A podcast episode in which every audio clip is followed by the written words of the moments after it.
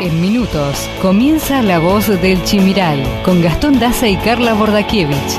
En la operación técnica, Martín Machado. La Voz del Chimiral, aquí por la 100.3.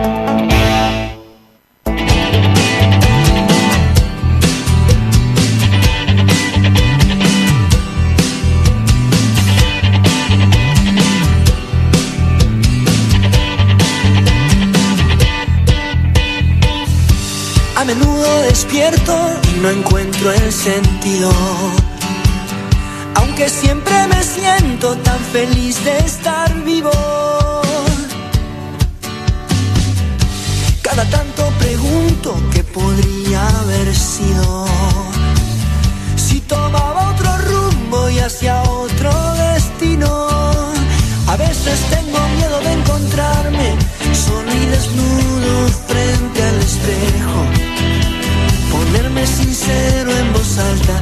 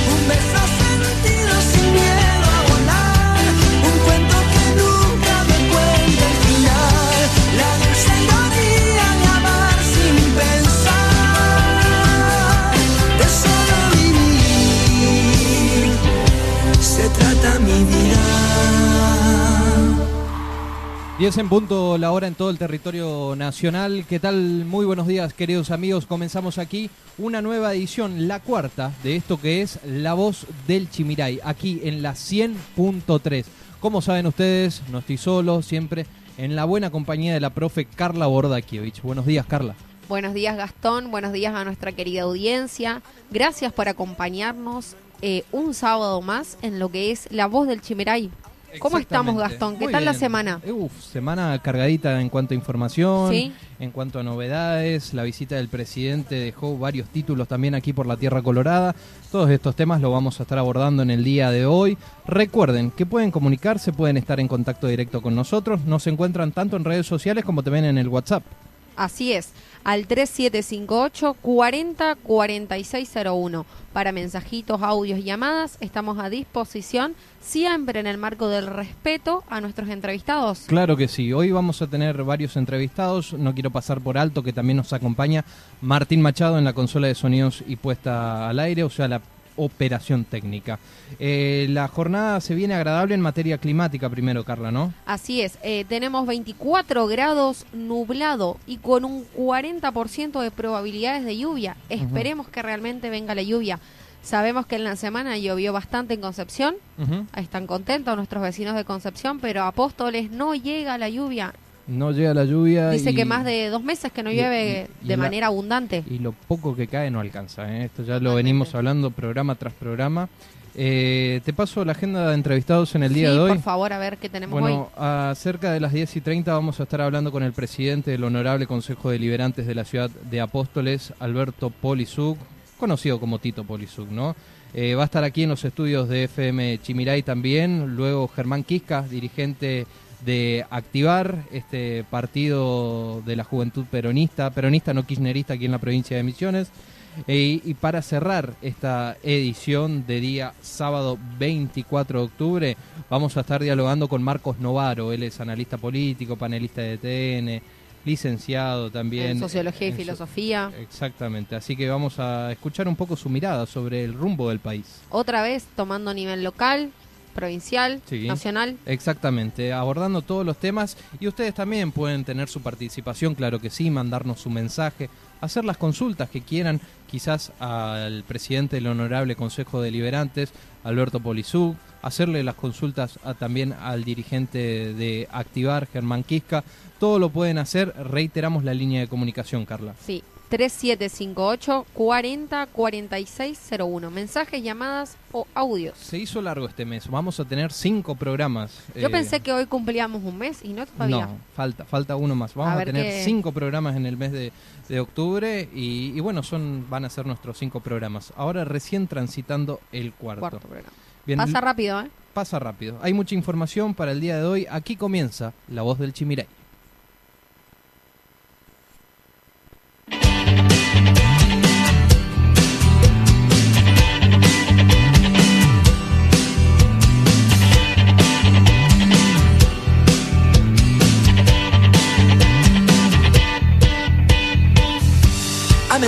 Despierto y no encuentro el sentido. Aunque siempre me siento tan feliz de estar vivo. Cada tanto pregunto qué podría haber sido. Si tomaba otro rumbo y hacia otro destino. A veces tengo miedo de encontrarme solo y desnudo frente al espejo. Ponerme sincero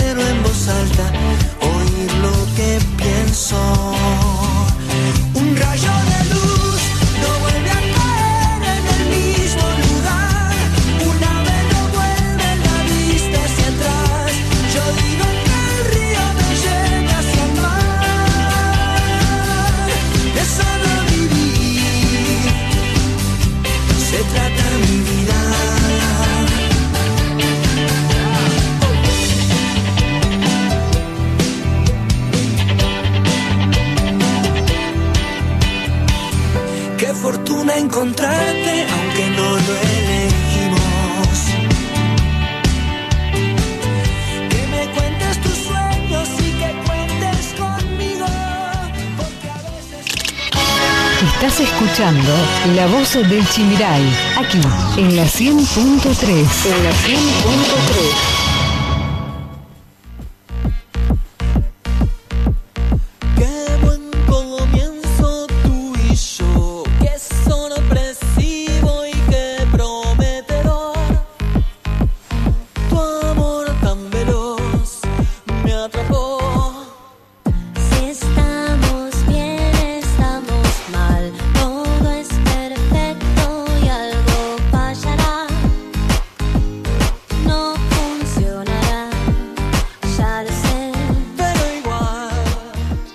Cinco minutos pasaron de la hora 10 de la mañana, seguimos y vamos a hacer el repaso informativo de la semana, ¿te parece? Sí, así es. Muchas noticias, Gastón. Muchas noticias muy relevantes eh, y vamos a finalizar justamente con las noticias del día viernes que para mí, a mi criterio en particular, son las más importantes.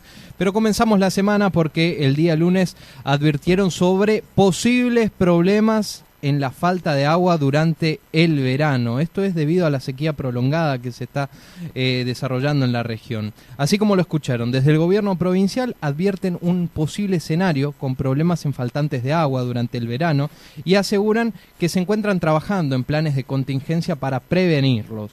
Esto lo afirmó Daniel Di Stefano, él es titular del ente regulador de aguas y cloacas, el EPRAC, El funcionario consideró que debido a la época de sequía se registran bajantes en los ríos y esto provoca que se quemen bombas, entre otros problemas que se puede ocasionar justamente por la falta de agua y que podemos ver eh, justamente las consecuencias en verano.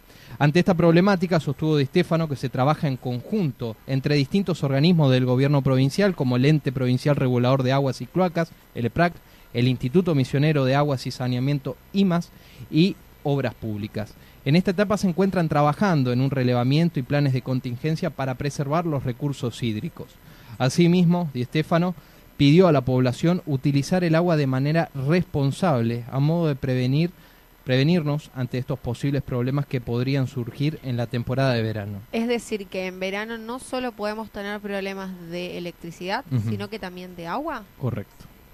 ¿Estamos en problemas o no? Y anticipan un verano desde- en materia meteorológica muy caluroso, muy seco, con muy pocas lluvias. Las pocas tormentas que vamos a tener en el verano aseguran que van a ser muy fuertes, pero con poca caída de agua, muy ventosas, así que esto puede ocasionar daños en toda la provincia. ¿eh? Bueno, el lunes se publicó también en el boletín oficial un nuevo incremento del gas envasado, fue a través de la resolución 30-2020, publicada por la Secretaría de Energía, que fijó el nuevo precio máximo en referencia al gas propano y butano, y para la venta de gas en garrafas, así como también el incremento en el subsidio del programa Hogares. De esta forma, el precio de la garrafa de 10 kilos en Misiones ya cuesta 420 pesos retirada en planta. ¿eh? Dicho precio no incluye el costo del transporte y logística. Así que esto es lo que vale la garrafa para los misioneros que seguimos cargando el cilindro. 420 pesos si la buscamos en planta. Así es, déjame que te corrija que en algunos lugares ya está algo de 550 pesos. Sí, ¿cuál- Retirando en planta, ¿eh? Ahí está, uno de los temas que pueden mandar mensaje. ¿Cuánto cuesta la garrafa en su barrio?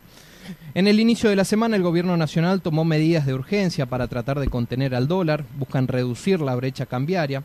El gobierno confirmó en la tarde del lunes la adopción de una serie de medidas para intentar bajar y relajar un poco la presión del mercado cambiario.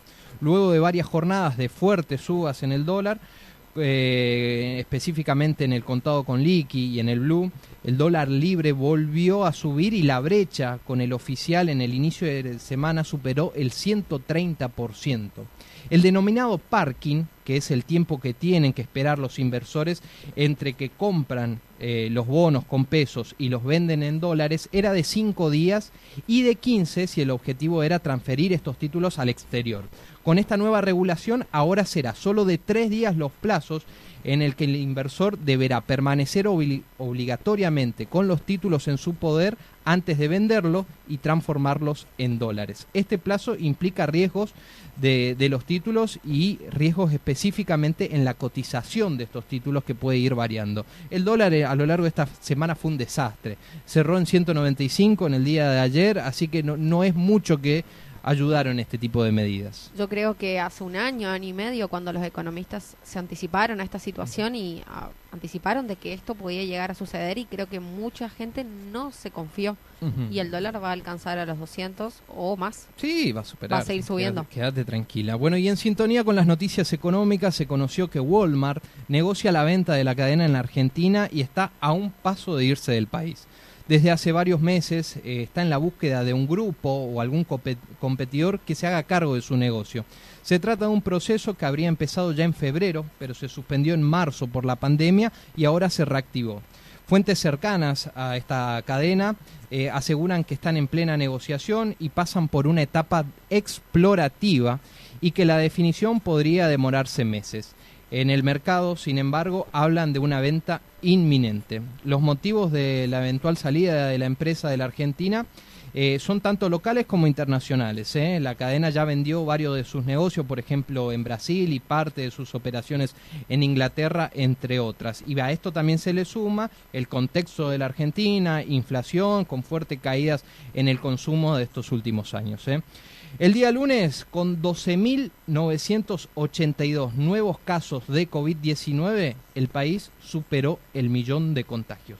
En total de infectados ese día fue de 1.002.662 víctimas fatales, ascendieron a 26.716. Los pacientes recuperados desde el inicio de la pandemia en el inicio de la semana fueron de 803.965. El lunes la Argentina superó el millón de contagios. Pasamos al día martes y nos metemos en el ámbito productivo. Molineros de yerba mate reclaman que la asistencia estatal sea compatible con el trabajo registrado. Desde la Cámara de Molineros de Yerba Mate de la zona productora aseguran que operarios de la cosecha yerbatera, o sea los tareferos, son reacios a formalizar su relación laboral justamente por temor a perder la asistencia social nacional.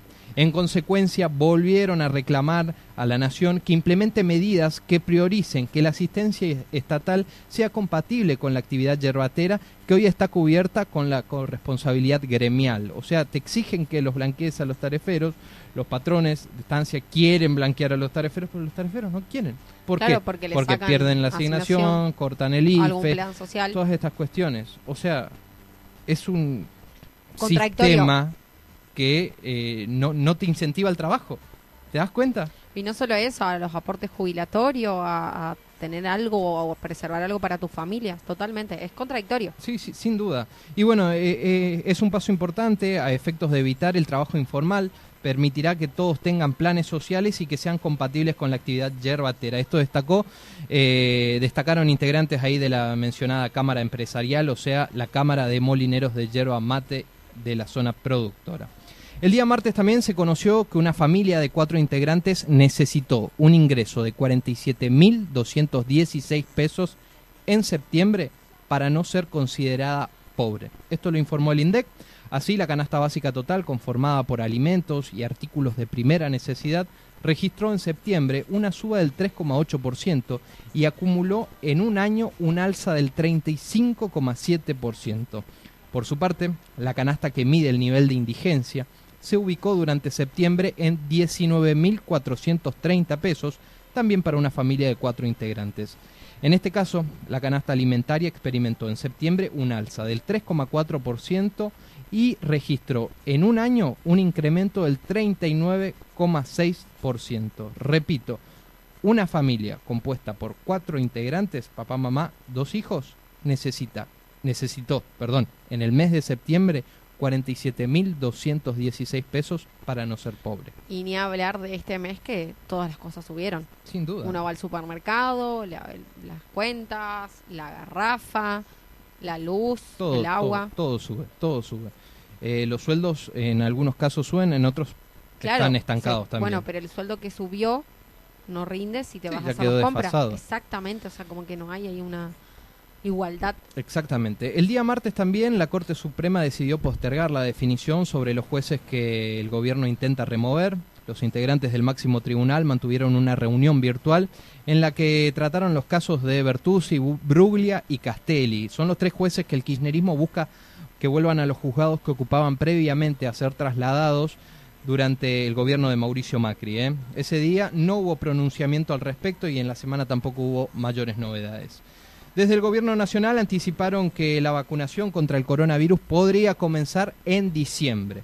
El ministro de Salud de la Nación, Ginés González García, sostuvo el día martes que las primeras vacunas contra el coronavirus COVID-19 podrían comenzar a aplicarse el próximo mes de diciembre y reiteró que la distribución en forma masiva se realizaría recién para el mes de marzo.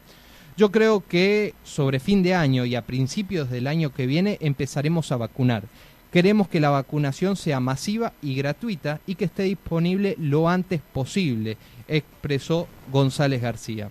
En declaraciones radiales, ¿no? El funcionario también indicó que las primeras vacunas serán apli- aplicadas obviamente a la población vulnerable ante esta enfermedad y se espera que suceda antes de fin de año. Crucemos los dedos. Eso te iba a decir, ¿será que, que lograremos a tener la vacuna? Ojalá. Ojalá que sí, ojalá que sí. Hay, Así hay avances en marzo significativos. retomamos todas las actividades. Pasamos al día miércoles y te cuento que se produjeron dos fallecimientos por COVID-19 en Misiones. Una de las víctimas fatales fue una mujer de 72 años que estaba internada en el sanatorio IOT de Posadas. La causa de la muerte fue por un problema renal que padecía. Este caso de la paciente ya se había dado a conocer en el parte del viernes pasado. Y a través del parte epidemiológico mostraba ya que la situación de esta señora, repito, de 72 años, internada en un sanatorio privado de Posadas, era grave. Horas más tarde, el Ministerio de Salud Pública confirmó el segundo deceso de COVID-19 en menos de 24 horas. Se trataría de la sexta persona fallecida por coronavirus y en este caso, fíjate las edades, ¿no? Un hombre de 71 años de la localidad de Banda. Dos fallecimientos que se produjeron a mitad de semana en la provincia de Misiones. Así es. También me, me suena llamativo lo de la insuficiencia renal por ahí de, de esta señora que falleció en relación con el persona que tuvo acá en Apóstoles, que también Sí. con una insuficiencia renal, por ahí hay otras cuestiones que el virus está atacando que, que no sabíamos. Sin duda, sin que no es solo respiratorio. El día miércoles, trabajadores encarnacenos amenazaron con retener los camiones que viajen de Argentina para comercializar productos tanto en territorio paraguayo como brasileño. Se trata de los trabajadores de la fronterizos allí de Encarnación que realizaron a mitad de semana una nueva caravana para pedir la reapertura del puente internacional San Roque González de Santa Cruz que conecta esa ciudad con la ciudad de Posadas. Representantes de los manifestantes adelantaron que si no hay una respuesta favorable a sus reclamos, volverán a retener los camiones que viajen desde Argentina para comercializar productos en el territorio tanto paraguayo como brasileño. Recordemos que días atrás la Cancillería argentina notificó al gobierno paraguayo que dadas las circunstancias que atraviesa el país por la pandemia del COVID-19, el cruce internacional entre Encarnación y Posadas continuará cerrado, tal como lo solicitó también el gobernador de la provincia de Misiones, Oscar Herrera Aguad. Y bueno, y esta fue la amenaza de los trabajadores de Encarnación. Cortarán y retendrán a los camioneros que viajen a comercializar productos en el territorio paraguayo y brasileño. Pruebas a Aprender 2019, Carla. Casi el 72% de los estudiantes de secundaria tiene un nivel básico o bajo en matemáticas. El Ministerio de Educación de la Nación informó este miércoles los resultados de las pruebas Aprender 2019 que expusieron dificultades que los alumnos de secundaria tienen para adquirir conocimientos en matemáticas. Según este documento, casi el 72% de los alumnos tiene un nivel básico o bajo en esta materia, matemáticas. El ministro de Educación, Nicolás Trota, compartió estos datos con sus pares provinciales en un encuentro que se llevó adelante en la mañana de ese día. Según el documento, matemáticas es el área evaluada que más dificultades presenta, mientras que se observan mejores desempeños en lengua y educación ciudadana. Bueno, Gastón, déjame por ahí que, que dé una acotación acá. Tu área. A mí me tocó ser eh, profesora aplicadora de lo que son las evaluaciones a aprender Ajá. y desde mi punto de vista crítico y por ahí como eh, estudiante de una carrera en licenciatura, eh, hoy en día se habla de lo que es eh, evaluación y aprendizaje por competencias, Ajá. en donde el alumno tiene que tener habilidades, destrezas, capacidades según su edad y en un aprendizaje significativo y para toda la vida. Entonces, las evaluaciones a aprender miden el rendimiento académico del alumno. Entonces, es contradictorio como siempre hablamos. Si vos me hablas de que hoy en día fomentamos una evaluación o un aprendizaje por competencias y quedamos reducidos a un porcentaje en número, medimos cantidad y no calidad. Y otra cuestión que también puedo acotar es que esas evaluaciones a nivel nacional son muy generales.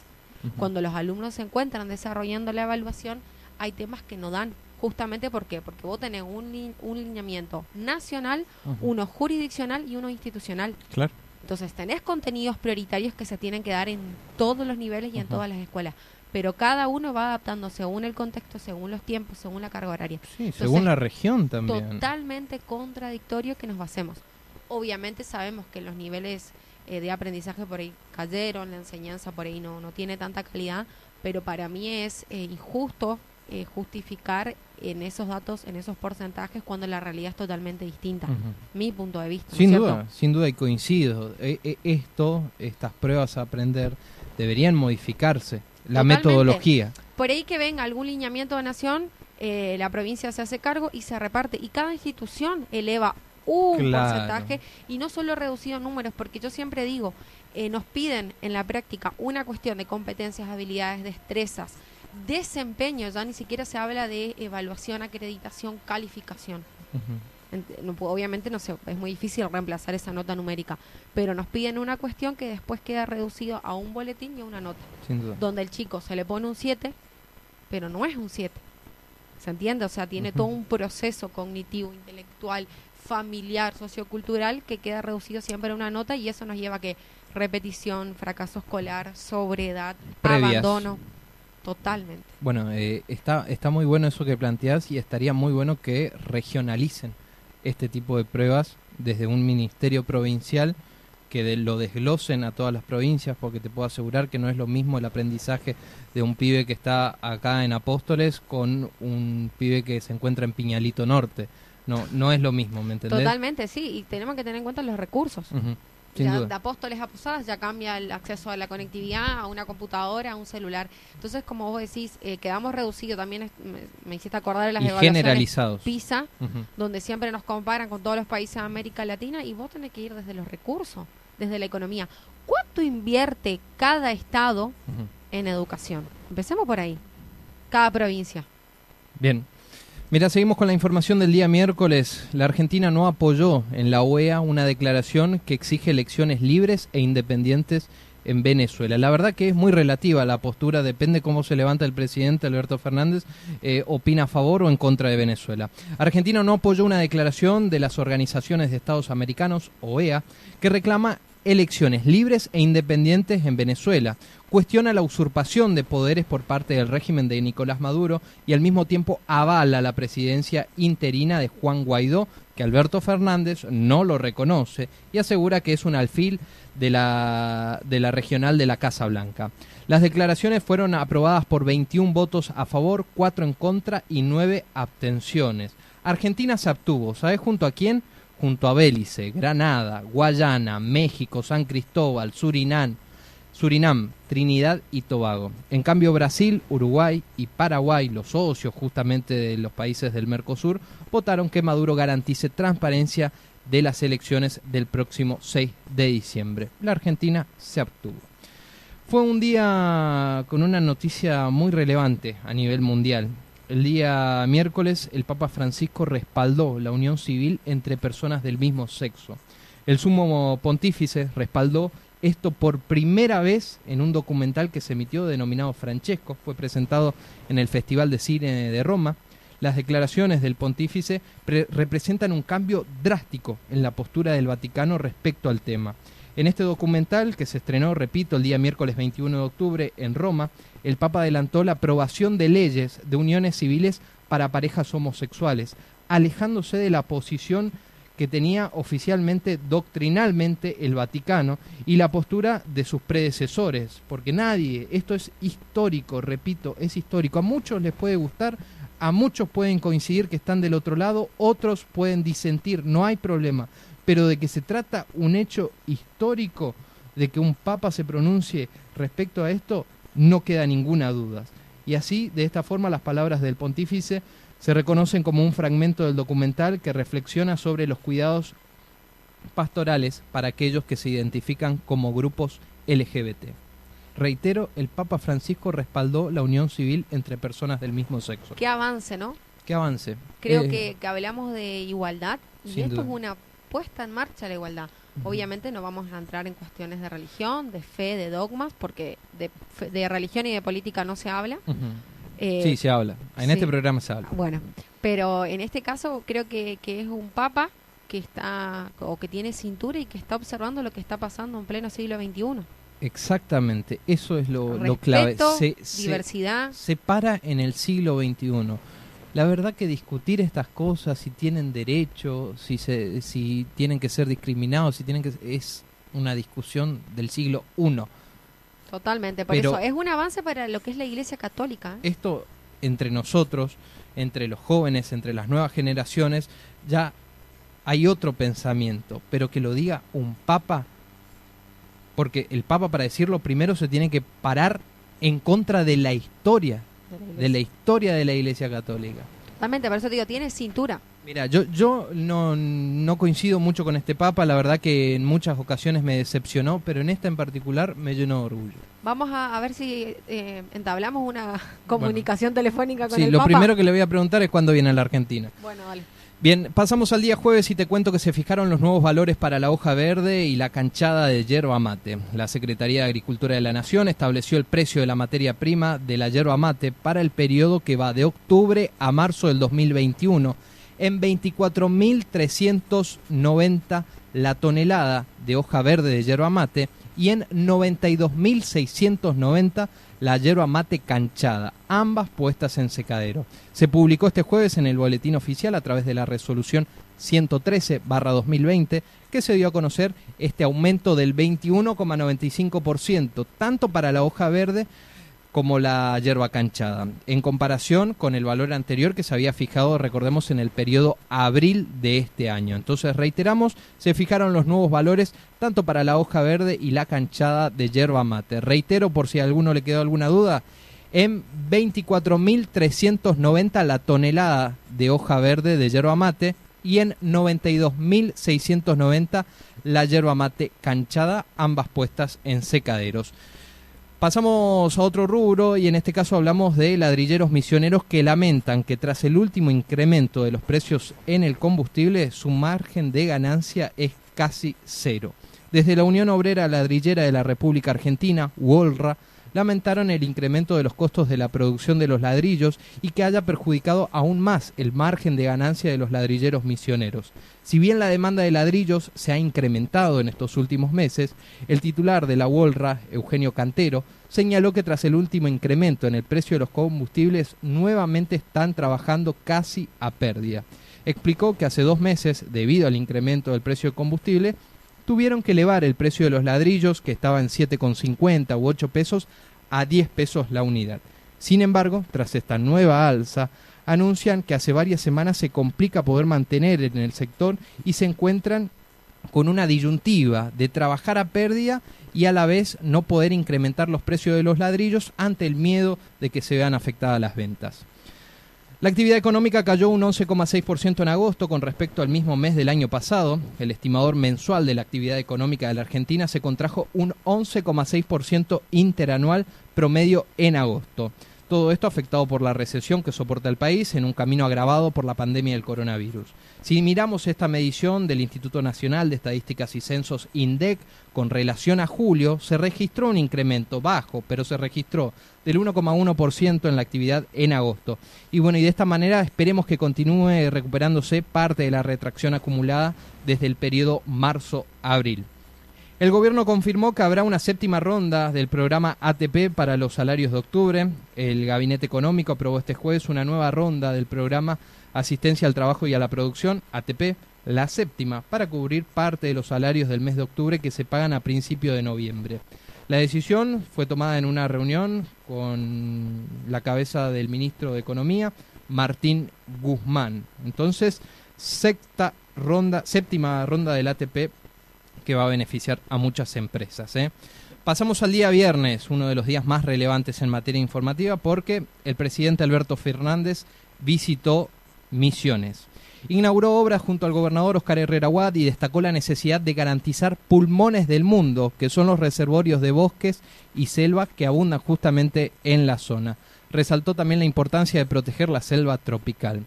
El jefe de Estado y mandatario provincial inauguraron las instalaciones de un hospital en Capiobí. El hospital local eh, que inauguró Fernández empezó a construirse en el año 2017 en el año 2019 medio que se paralizaron, parcialmente se paralizaron las obras y aseguran que estará terminado para el 2021. Esto lo confirmó Oscar Herrera Watt en declaraciones a la prensa.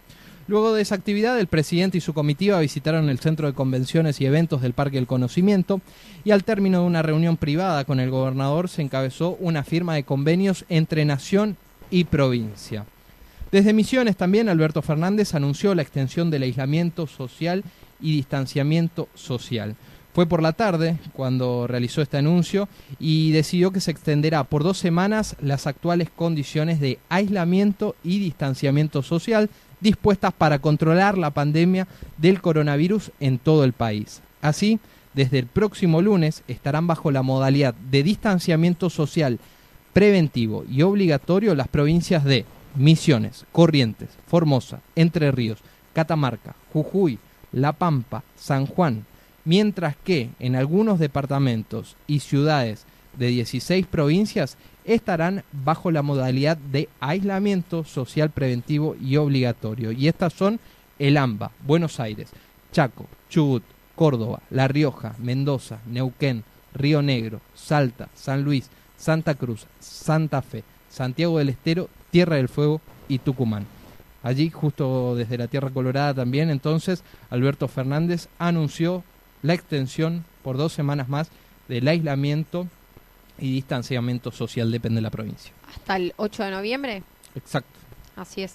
¿Qué repercusión la llegada del presidente, no? Buena repercusión, eh, varias ¿Se promesas. los protocolos de ASPO? ¿De qué? ¿De distanciamiento? ¿Distanciamiento? Eh, no, en algunas fotos no. No.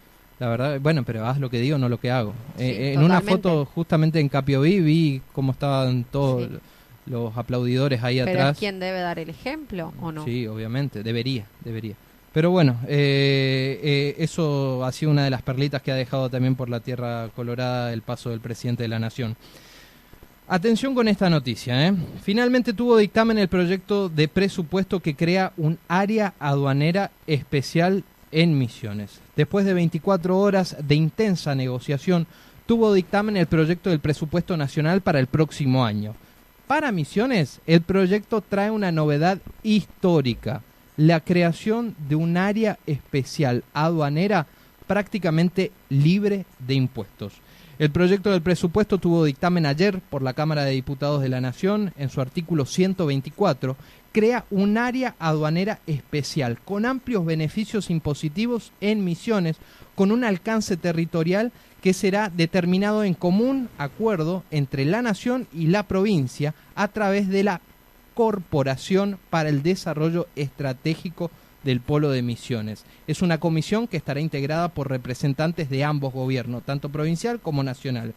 En esta primera versión, el proyecto de la Nación proponía crear territorios libres de impuesto en cuatro municipios, pero Misiones rechazó esa posibilidad y llegó a la redacción final. Desde el gobierno provincial enfatizan que se buscará que los beneficios impositivos lleguen a toda la provincia y repito, una noticia y un hecho histórico. Finalmente tuvo dictamen y estamos un pasito más para la creación de esta zona aduanera, zona franca aduanera en el territorio provincial que nos va a permitir ser libres de impuestos nacionales. Ojo, que acá no estamos No incluyendo rentas. No, no, no, no. Es que con eso se financia la provincia, Carla. Bueno, Eso es lo que dicen los funcionarios. Con eso financiamos. creo que eh, habíamos hablado de eso Sí, con ya lo hablamos. el gobernador. No están por tocar los puestos de rentas. No están por tocar esa caja. Pero bueno, un gran paso. Pasamos al reporte del COVID 2020 en el transcurso de esta semana. Eh, COVID-19 vamos a hablar desde el último sábado que estuvimos al aire, sábado 17 de octubre, Día de la Lealtad Peronista. Se confirmaron cinco casos. Eh, uno fue en Puerto Libertad, Puerto Rico, Puerto Iguazú, uno en Garupá y uno en Posadas. Pasamos al domingo donde se detectaron cuatro casos positivos en Misiones, uno en Puerto Iguazú, uno en Posadas, dos en San Javier. Comienzo de semana, laboralmente hablando, ¿no? Lunes 19, ocho casos, uno en Apóstoles, uno en San Ignacio, dos en Posadas, cuatro en San Javier. El martes 20 de octubre, siete casos confirmados, uno en Puerto Iguazú, uno en Garupá, cinco en Posadas. El día miércoles, que es el día que tuvimos los dos decesos en menos de 24 horas, se confirmaron ocho casos. Uno en Puerto Iguazú, uno en Garupá, uno en Garuapé, uno en Oberá, uno en Banda, dos en Banda, perdón, y dos en Posadas. Jueves 22, seis casos confirmados, uno en Posadas, uno en General Roca, dos en Banda, dos en Puerto Iguazú. Viernes 23 de octubre, ayer, seis casos fueron confirmados, dos en Posadas, cuatro en Puerto Iguazú. En la semana, si contamos desde el sábado pasado hasta hoy, se confirmaron 44 casos. En total, se diagnosticaron 241 casos desde el comienzo de la pandemia en la Tierra Colorada. Casos activos hay 56. Externados, o sea, con aislamiento domiciliario, 49. Internados, 7. Recuperados, 179. Fallecidos, 6. Estas han sido las noticias más relevantes de la semana, de lo que se hablará los próximos días y la información de hoy pasa por aquí, la voz del Chimiray. Lo escuchaste aquí, en la 100.3, La Voz del Chimiray. La Voz del Chimiray.